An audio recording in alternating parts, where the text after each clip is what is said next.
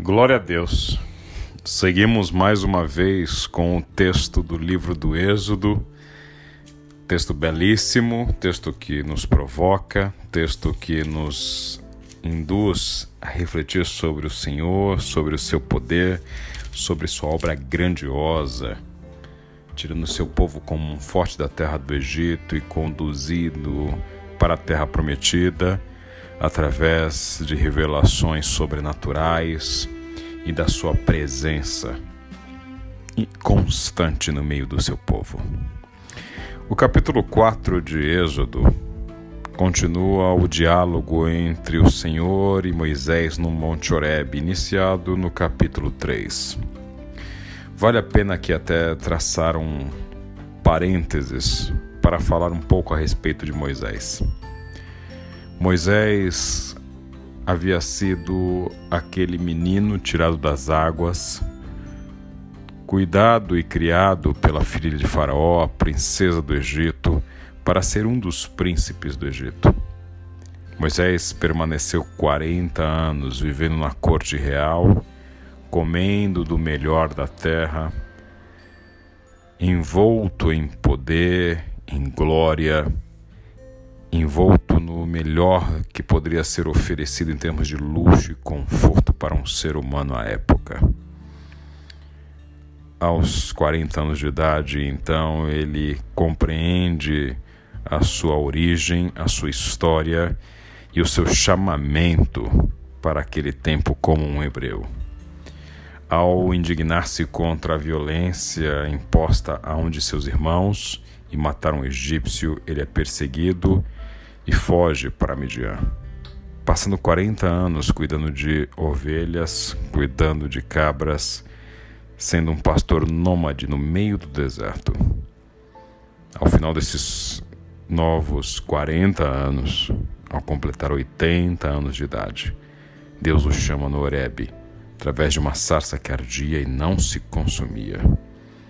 Deus então o convoca para ser seu porta-voz seu mensageiro, o homem a liderar o seu povo para a libertação do Egito.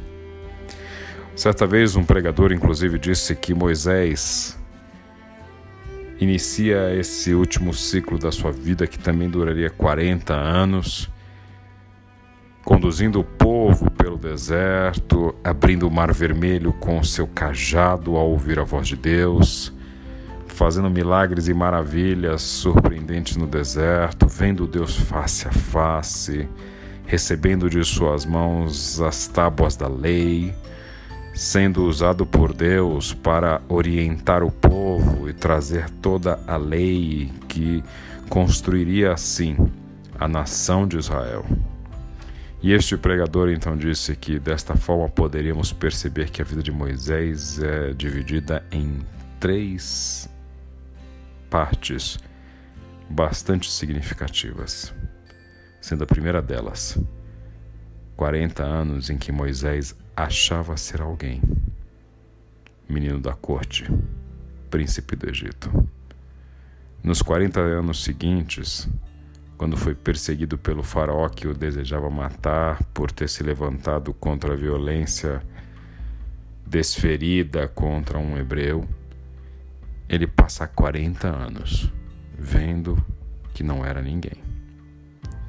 Ao ser chamado por Deus no Horebe, e então Deus impor sobre seus ombros a responsabilidade de conduzir o povo e encarregá-lo desta obra magnífica que faz um recorte na história da humanidade. Moisés percebe, finalmente, o que Deus pode fazer com aquele que acha que não é ninguém.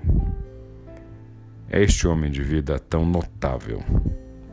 Este homem que chega, inclusive, a ser comparado em seu ministério com Jesus de Nazaré, pois, como um símbolo imperfeito da obra do Senhor Jesus, assim como o Filho do Deus vivo conduziu a nós, o seu povo, para a libertação da escravidão do pecado. Moisés houvera conduzido o povo para a libertação da escravidão do Egito. No capítulo 4, então, continua-se esse diálogo entre Deus e Moisés. E Moisés então começa a colocar uma série de questionamentos ao Senhor, temeroso sobre a repercussão do seu chamado com seus irmãos hebreus. Ele então questiona: Senhor, e se disserem que não foi o Senhor quem me enviou? Deus manda então Moisés pegar a sua vara e jogar no chão, e ela se torna uma cobra. E então Deus manda novamente Moisés pegar esta cobra e ela volta a ser uma vara. E Deus está lhe demonstrando que agirá de forma sobrenatural com Moisés se for necessário para ratificar o seu chamado, a sua convocação a este ministério.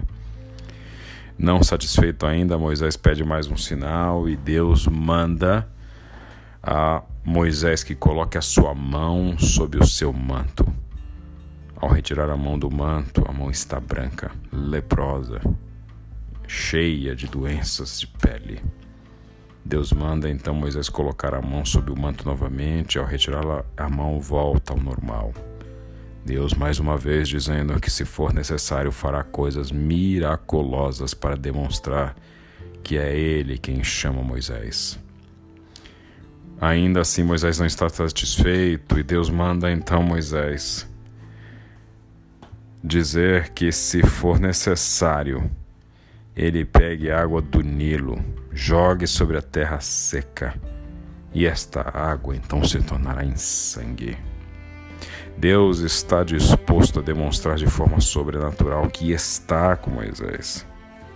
Mas Moisés é renitente, Moisés é teimoso.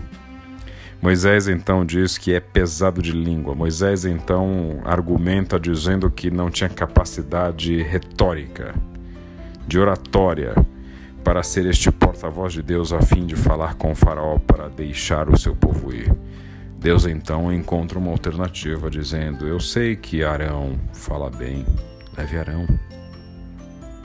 Mas Moisés mais uma vez contra-argumenta e por fim dizendo: Senhor, envie qualquer outra pessoa, pois está temeroso, está resistente ao chamado do Senhor. E a palavra então diz que Deus se ira com Moisés e lhe diz: Como eu chamei Arão, assim também estou chamando você. Estarei com vocês dois Use Arão como seu porta-voz, como eu utilizo o profeta como meu porta-voz. Leve com você esta vara que tem nas mãos e use-a para realizar sinais, os mesmos sinais que eu lhe mostrei. Deus encoraja Moisés, Deus exorta Moisés para que ele siga em frente. E então Moisés volta para a casa de seu sogro Jetro, conversa com ele, decidido a voltar ao Egito. E então segue caminho com sua família. E acontece algo sobrenatural e bastante pitoresco nessa narrativa. A Bíblia nos conta que no caminho para o Egito, no lugar aonde Moisés e sua família haviam parado a fim de passar a noite, Deus confronta Moisés e estava prestes a matá-lo. Este texto levantou uma série de questionamentos, pois ele parece soar estranho no meio de uma passagem onde Deus está tão convicto de convocar Moisés para fazer a sua obra de libertar o seu povo no Egito e de repente surge um texto dizendo que Deus estava prestes a matar Moisés no deserto. Isso só foi demovido disso porque Zípora, a esposa de Moisés, pega uma faca e circuncida seu filho. Circuncisão era o compromisso que Deus tinha instituído ainda com Abraão de que este seria o sinal da aliança de Deus com seu povo. Aqui é a melhor explicação teológica que podemos ter para este parênteses tão brutal no meio do texto. É de que Deus estava convicto de que era Moisés. Mas Deus se ira ao perceber que Moisés não estava convicto de que ele havia sido chamado por Deus. A ira de Deus se expressa nesse sentido em que Moisés apesar de tanto tempo já de nascimento de seu filho Gerson. Ainda não o havia circuncidado num hábito que era mais comum até o oitavo dia de nascimento da criança. No oitavo dia era o compromisso que Abraão havia feito com Deus, e então este compromisso se perpetua. E Moisés não havia ainda feito a circuncisão em seu filho, porque Deus não admitia esse tipo de instabilidade no relacionamento com ele. Deus está mostrando que a relação com Moisés é séria. Então segue o texto dizendo que Arão encontra-se com Moisés no deserto, Deus o revela mesmo sem terem se comunicado antes, e encontram-se e vão ao encontro dos líderes de Israel, para os quais Moisés relata o seu chamado, relata a mensagem divina de libertação do povo, e então a Bíblia nos conta que o povo de Deus, através de seus líderes, se prostram-se, sacrificam e adoram. Segue o capítulo 5, então, com a mensagem que Moisés e Arão levam ao Faraó: Deixa meu povo ir. O faraó não compreende muito bem ao ouvir esta mensagem, porque quando ouve dizer que um certo Deus Javé havia dito a estes dois homens simples que o faraó deveria liberar estes milhões de escravos para irem adorar no deserto, ele questiona quem é o Senhor. E quando houve essa mensagem por parte de Moisés e Arão, ele se indigna e retruca dizendo que o povo precisa é trabalhar e decide explorar mais ainda o povo. E então aumenta a carga do povo, deixando de prover a eles palha para a construção, de palha para a preparação de tijolos, fazendo com que o povo tenha então de buscar eles mesmos a palha para a produção dos tijolos, mantendo ainda assim a mesma produção diária. Quando o povo vê que suas cargas são aumentadas em decorrência dessa primeira interlocução entre Moisés, Arão e o Faraó, o povo reclama a Moisés. Arão e Moisés ouvem o povo dizendo que por conta dessa atitude deles, eles estavam sofrendo ainda mais, e Moisés vai a Deus dizendo: que aquilo a quem Deus havia dito a Moisés para fazer só havia trazido mais sofrimento ao povo e não havia acontecido nada para que o povo fosse liberto. O capítulo 6 então continua com a resposta do Senhor, em que o Senhor diz a Moisés: Agora você verá o que vou fazer ao Faraó. Quando ele sentir o peso da minha mão forte, deixará o povo sair. Sim, pelo peso de minha mão forte, fará o povo ir embora de sua terra. O Senhor deixa claro que vai passar a agir de forma contundente para libertar o seu povo. E continua ainda dizendo a Moisés: Diga ao povo de Israel: Eu sou o Senhor. Eu os libertarei da opressão e os livrarei da escravidão no Egito. Eu os resgatarei com meu braço poderoso e com grandes atos de julgamento. Eu os tomarei como meu povo e serei o seu Deus. Então vocês saberão que eu sou o Senhor, seu Deus, que os libertou da opressão no Egito. Eu os levarei à terra que jurei dar a Abraão, Isaque e Jacó. Eu a darei a vocês como propriedade. Eu sou o Senhor. O povo que estava desanimado por conta da escravidão brutal ouvem essa mensagem e então percebem que algo está para acontecer. E o Senhor diz então a Moisés: Volte ao Faraó e diga que ele deixe o povo de Israel sair de sua terra. O Senhor dá ordens claras para que Arão e Moisés preparem a retirada do povo de Israel do Egito. E então encerra-se o capítulo 6 com uma sequência genealógica contextualizando Moisés e Arão dentro da história de Israel, dessa recente nação, mas que já contava com alguns séculos de história, contextualizando-os entre os filhos de Jacó, para que compreenda-se que este Moisés e Arão, que são chamados por Deus, são também filhos de Abraão, de Isaque e de Jacó. Lemos nestes três capítulos a continuação da obra de Deus em preparação para a libertação do povo.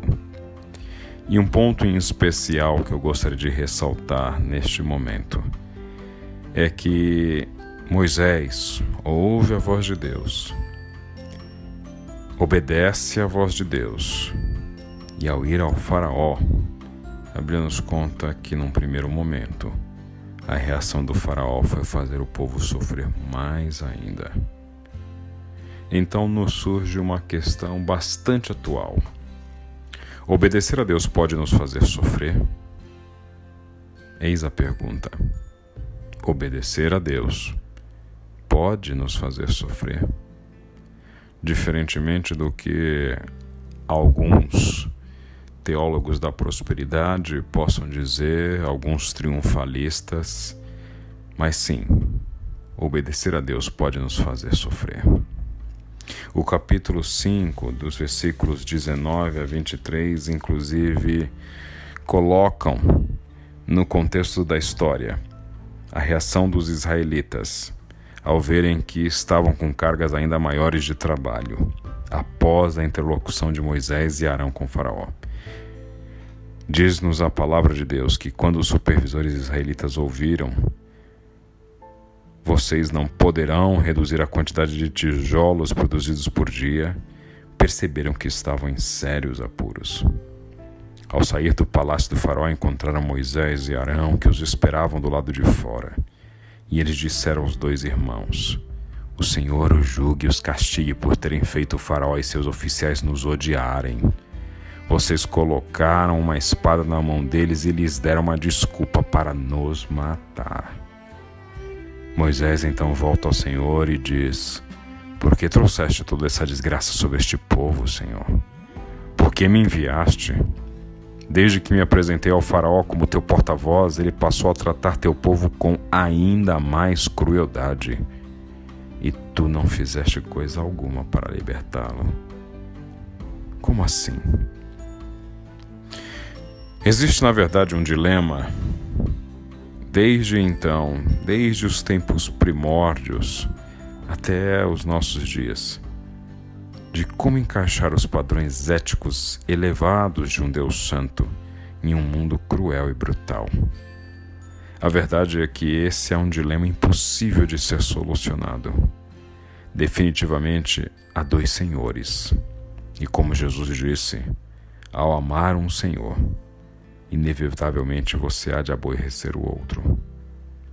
Portanto, ao obedecer a Deus, fazemos-lo por uma expectativa de recompensa neste mundo? Jamais. Obedecê-lo significa confrontar o mundo e seu sistema corrompido e seus líderes pecaminosos e aquele sobre o qual ele jaz, o maligno.